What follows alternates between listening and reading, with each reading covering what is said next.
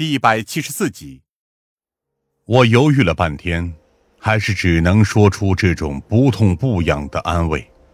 也许那不是他的真心话，又或者他只是受到了一定打击，需要一些时间来恢复一下而已。可他说的没错，确实是我自以为是的好意害了他。而我这么多年来不仅没有自知，而且还一直为此 沾沾自喜。我叹了口气。所以说，那不是你的责任，至少不完全是这样。毕竟你也不可能料到今天会有这样的后果。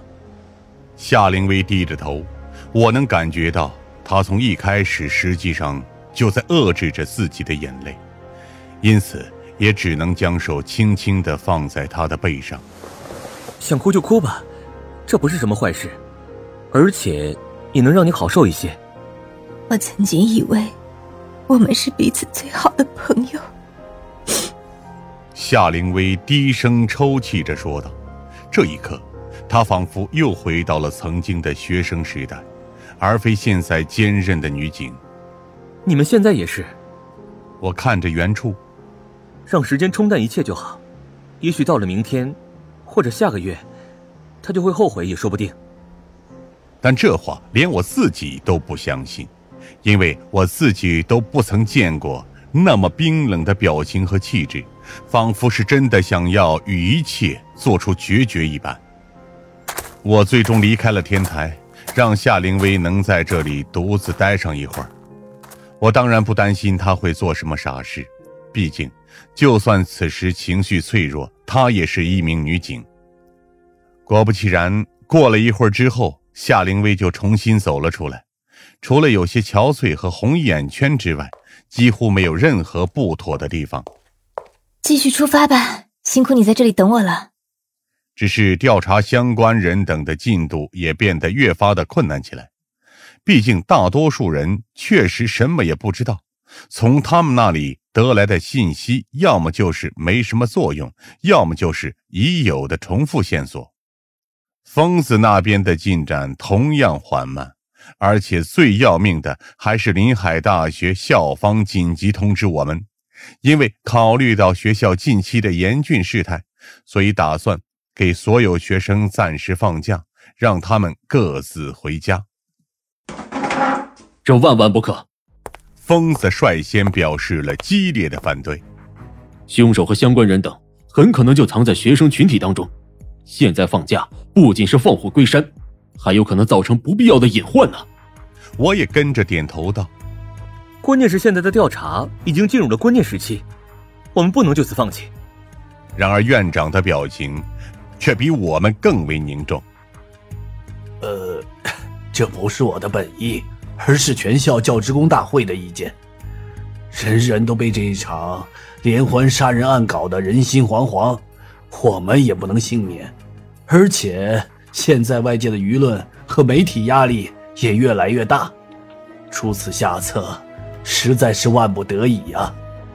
可这等同于放任案件就此成为悬案，更是放任凶手继续逍遥法外，治标不治本而已。我立刻指出了这点。还是说，临海大学要一直这样封死下去吗？院长最终听了这话，才显露出了纠结不已的表情。既然如此，我们可以尽可能的继续给你们留几天的时间。具体，哎，我也不敢说，因为我们面临的压力越来越大，根本不知道什么时候才是极限呢。疯子咬了咬牙，请务必坚持到底。没有校方的配合，我们也很难在这里立足下去。你要明白这点才行啊！但院长还是咬得很死，所以。我们到最后也只有这么几天时间而已，甚至还不如市局里给我们定下的最终期限。哎，麻烦了呀！疯子用力挠着头发，两边都在变着法的给我们施压，这是要把我们彻底逼上绝路啊！绝路还说不上，我沉声说道，但确实是在逼迫我们尽快找出破局的办法。到了夜间。这个消息几乎也迅速的在临海大学内部传了开来。所谓好事不出门，坏事传千里的道理，我也是今天着实明白了一把。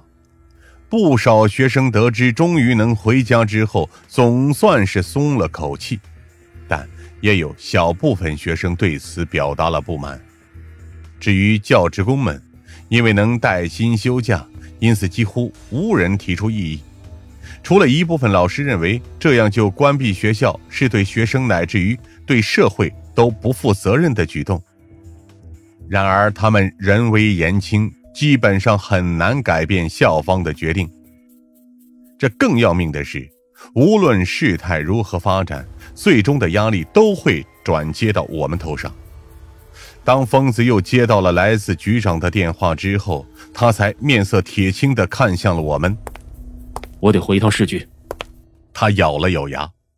局长那边貌似也接到了来自各方面的压力，看来专案组这边现在有麻烦了。我能做的也只是尽可能的保证而已。你去吧，这里交给我就好。看好局势，如果可以的话，继续找找相关人士吧。我们能做的也就只有这些了。